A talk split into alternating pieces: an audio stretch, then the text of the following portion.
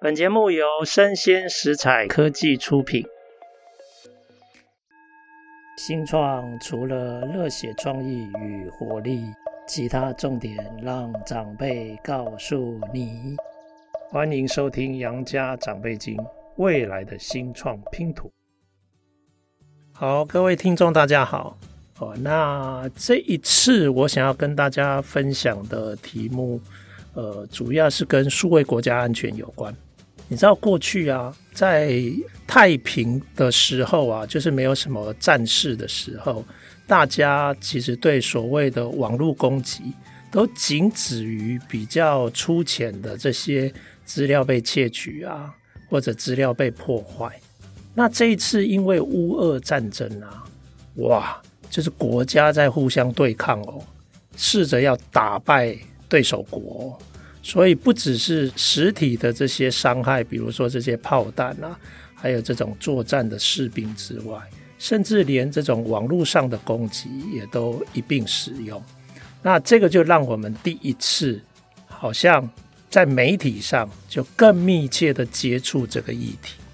好，那今天跟大家分享呃两篇跟这个议题相关的英国经济学人的文章哈。那第一篇其实是呃十一月底才公布的一篇文章，那它的篇名其实是在讲说，我们可以从俄乌战争里面对于这种网络战争，我们得到什么样的启发跟教训？哦，那这篇文章有提到说，目前其实乌俄战争已经执行了快一年了。那目前初步来看是觉得，俄国的这个数位攻击并没有造成重大的伤害。啊，当然我们也必须要保守的说，因为有很多数位的攻击，它并不一定会被很多民间的商用软体侦测到。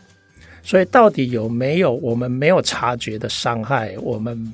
不能够打包票讲。但是整体来看，目前在这个战争的进行的这个方向上来看，目前作为战争的这个目的的这个攻击，它目前的冲击，呃，俄罗斯对乌克兰的冲击是相当有限的哈。那这里有几个主要的这个原因哈，我等下会从乌克兰的主客观条件，还有俄罗斯自己本身的策略以及它的能量，也就是说网络攻击的能量。还有包括这个外部支持乌克兰的这个欧美阵营，他们的这些资源的这个投入来看待这整个事情哦。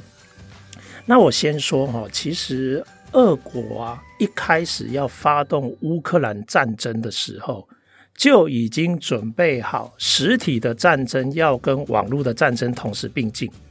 所以如果大家还记得的话，在战争乌俄战争一爆发的初期，乌克兰总统就拜托伊朗马斯克能够提供他的这个卫星的资源。为什么？因为在战争一开始，俄罗斯就已经把乌克兰的通讯系统，就是人造卫星的部分，全部都瘫痪。其实这就是一个网络的攻击哦。那但是这一类的攻击，它不是说想攻击就攻击。它这一类的对于乌克兰的这个卫星通讯系统的攻击，至少要准备一年到两年以上，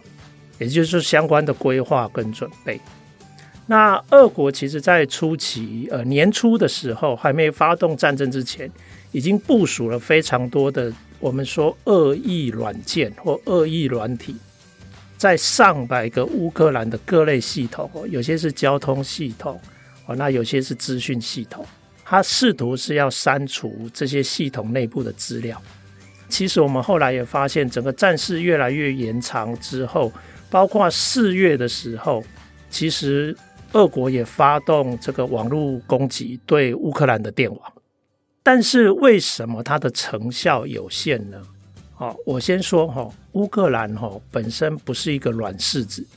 简单的说，其实乌克兰是因祸得福。因为它就在俄国旁边，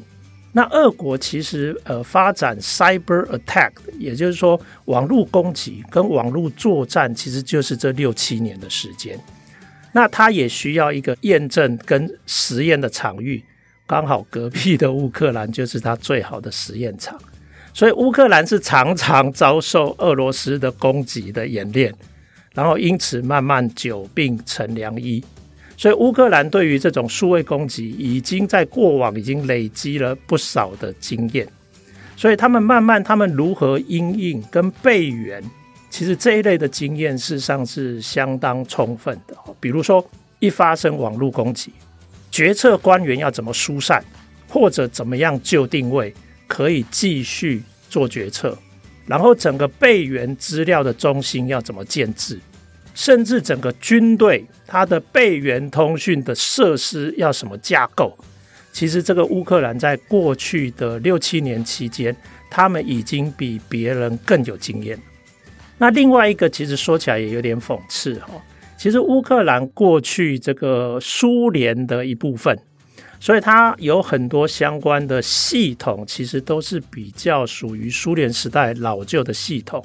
还没有机会更新。可是这种老旧的系统，在这个数位时代啊，反而变成是一个优势。为什么？因为当它被数位攻击之后，即使初步瘫痪，通常这个现在已经发现，在几小时之内转成手动，他们有办法用手动，在三四个小时之内就让被攻击的系统可以恢复运作。哦，所以其实从这个乌克兰的条件来看啊。事实上，他本身对这种网络攻击的经验并不陌生。那第二就是说，其实这一次的呃乌俄战争啊，整个西方是大力的援助乌克兰，所以比如说北约啊、英国啊，它提供非常多的先进的技术跟资源。比如说北约就提供恶意软体的整个资料库，然后让乌克兰可以快速的从里面了解大概可能有哪些恶意程式，然后他可以在他的系统里面做安全的检查。那英国甚至提供防火墙，还有数位入侵的分析的这些资源跟能量给乌克兰。可是我要说的是，乌克兰跟这些北约的盟友的合作，其实是一种互补的合作，并不是。北约夹带绝对的优势来帮助弱小的乌克兰，其实不是这样。北约跟英国虽然有资源跟技术的优势，可是他们对俄国的这种网络作战的战略没有乌克兰了解，所以你等于是非常互补的结合。乌克兰了解俄罗斯的网络攻击战略，那西方的盟友又有足够的技术跟资源。两个一结合，就形成非常有效的防御啊！这种防御就看得出来，就是说，俄罗斯在数位攻击上，其实它的成效是有限的。那这个盟友还不只是官方哦，包括民间整个都在支持。比如说微软 （Microsoft），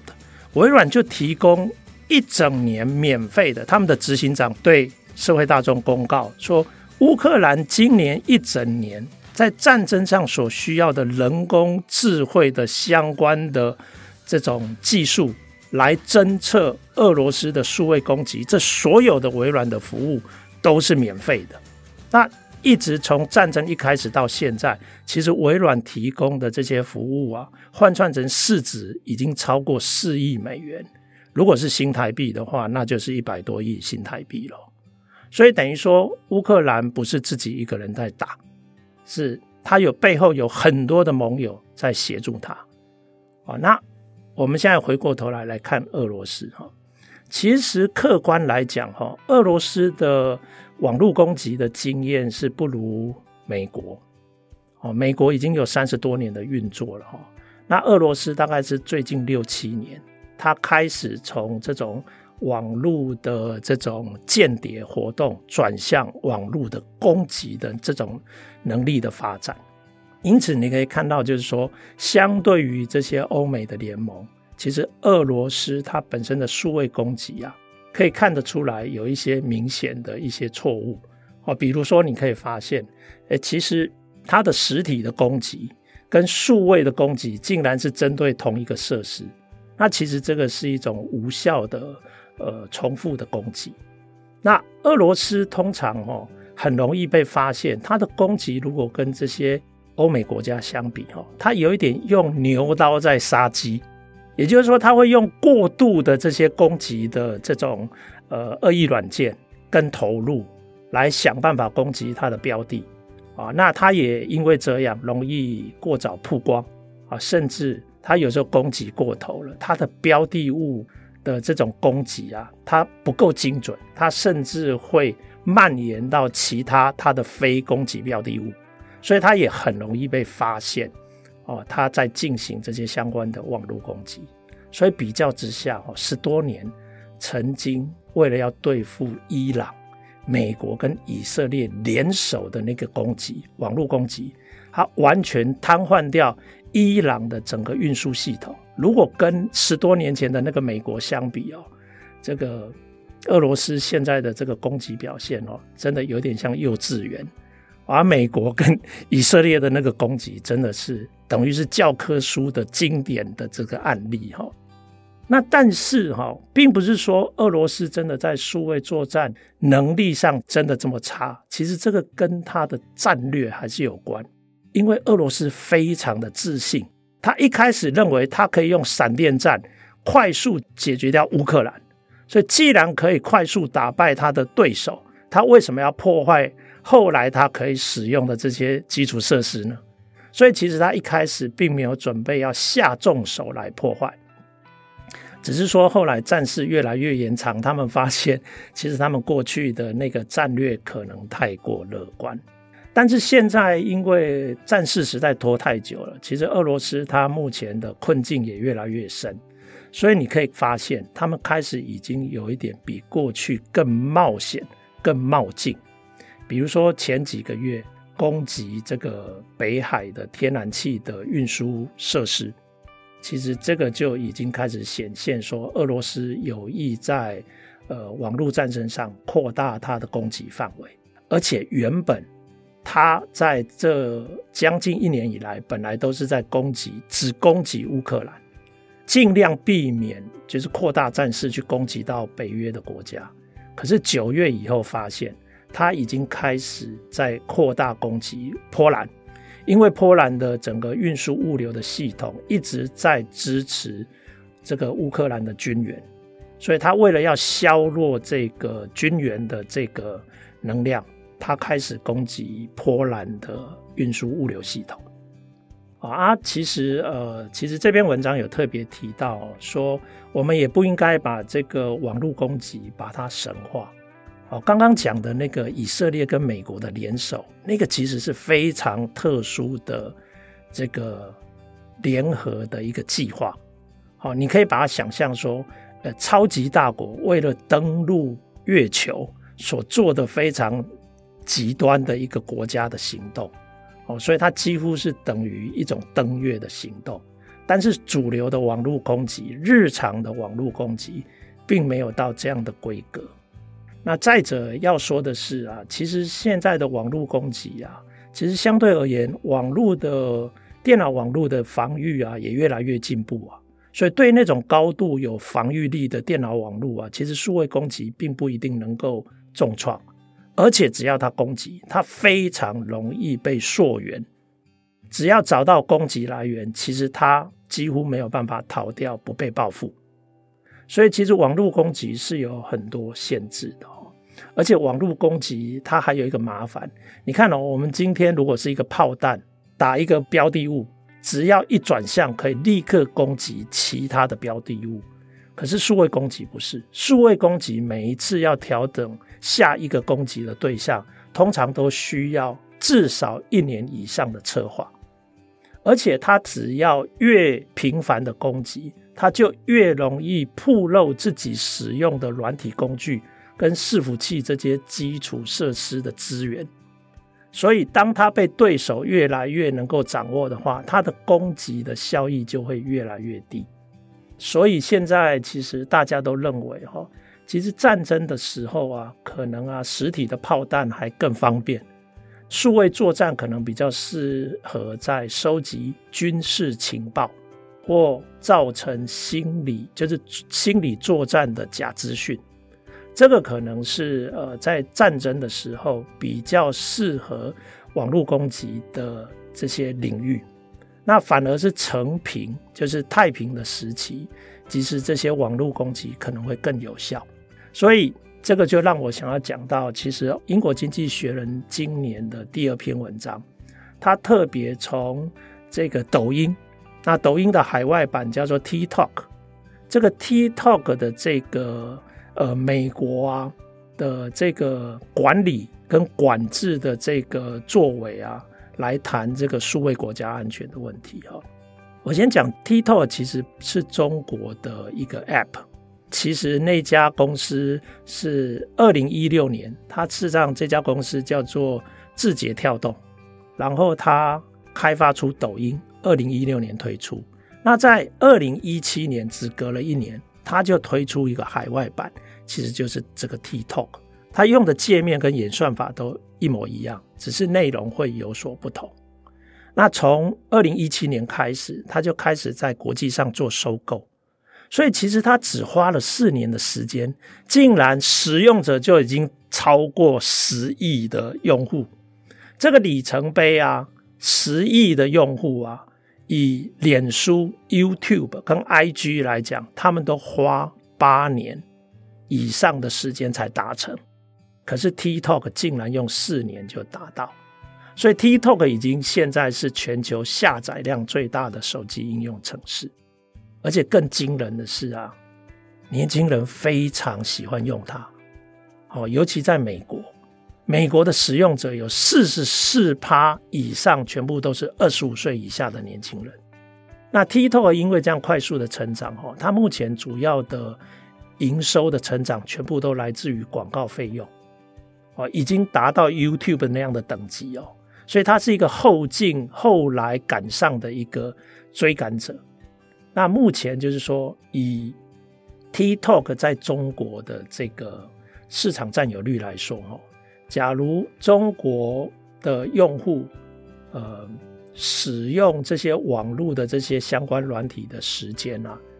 整个加起来，TikTok 占中国市场。线上使用的时间已经超过十二趴，那以数位广告市场在中国，它已经接近三成，高达二十八趴，已经远远超过腾讯、百度这些竞争对手。好，那包括脸书啊、YouTube 这些呃竞争对手，他们是吓一大跳，哦，这个反而开始仿效 TikTok 的一些策略。那 TikTok 也反制他的对手，你学我，我就学你的策略，就是现在就互相学，然后竞争非常的这个激烈哦。那为什么这样的发展跟这个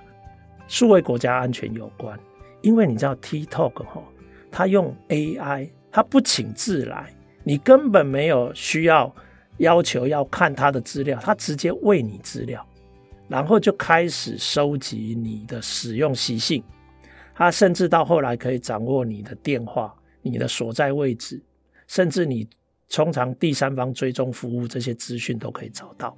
所以以 TikTok 这个十亿以上的用户量，他已经掌握了非常庞大的使用者资料。那现在美国最担心的是，假设中国政府的情治单位要求中国的企业必须提供所有他掌握的国内外所有的资料的话。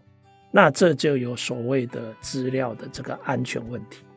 所以其实啊，不止美国发现哦，其实大家知不知道，这个两年多前，二零二零年，印度就已经禁用 TikTok 这个手机应用程式了。印度是不准使用 TikTok 啊啊，其实印度这样做哈，所以当初川普还是总统的时候，他就发出行政命令。要求 TikTok 在美国的所有的营运都要卖给美国公司，否则他要全面禁止。可是后来川普没选上嘛，那拜登接手之后，拜登没有用这么粗糙的方式，可是拜登要求要做治安的规范，所以就逼死 TikTok 在今年哦，二零二二年今年的六月哦，TikTok 同意跟 Oracle 签约。所有美国用户的资料的这些流量，全部透过 Oracle 的伺服器所以 TikTok 没有办法在中国的本土掌握到美国的这些使用者资料。而 TikTok 的中国总部，如果他们的人想要使用这些资料，他们必须要遵守国外监督的规范，才能取得这些资料。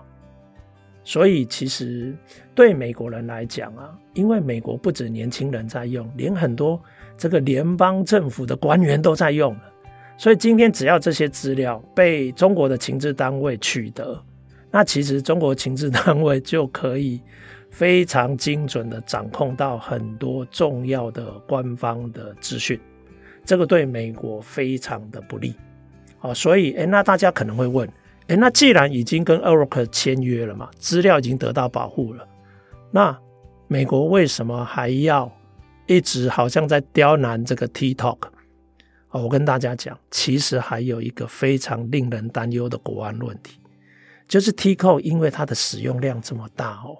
你知道吗？TikTok 现在全世界的使用者有三分之一的 user 把 TikTok 当成重要的新闻来源。也就是说，他们会看 TikTok 喂给他们的新闻，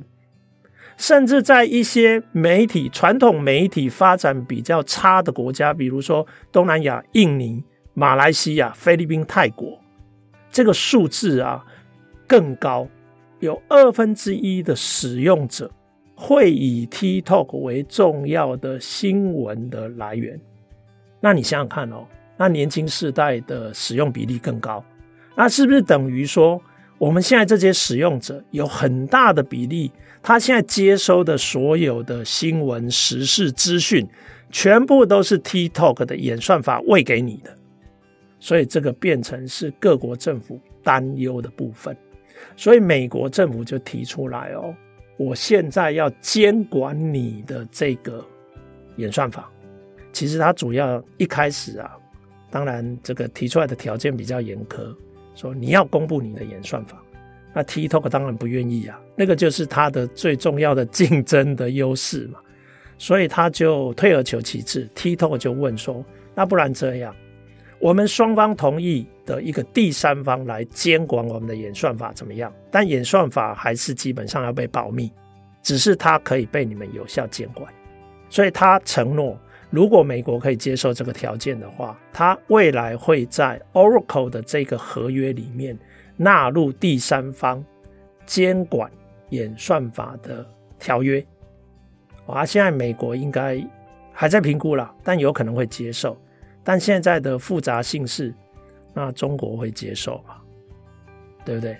其实中国一直把 TikTok 当成是一个他们在新兴产业上。超越这个先进国家的一个光荣的范例哈，所以其实这个字节跳动哦，现在这件事跟美国斡旋的这件事啊，已经不是他们自己说了算哦。其实中国政府是可以规范哦，这个是属于敏感技术，不可以泄露给外国的企业或政府，而且它也可以干涉。外国监理的方式，所以假设啊，这一局谈不拢哦，美国有可能是最主要的市场，第二个禁止 TikTok 在国内使用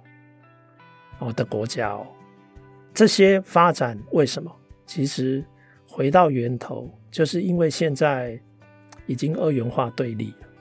哦，彼此之间有策略敌对关系。所以，为了要保护自己，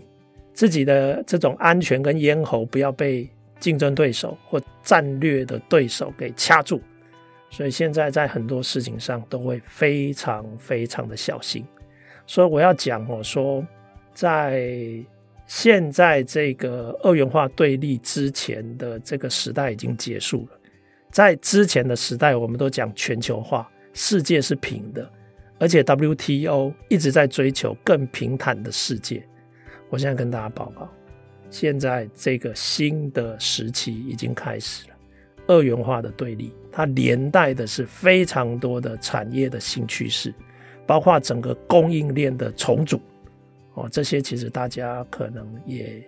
多多少少有听媒体说，啊，这个就是目前的一个状况。好，我今天就跟大家这个分享到这边啊。那希望大家觉得这样的分享对你们是有一些资讯或知识上的帮助。好，那谢谢大家的收听，我们下次见。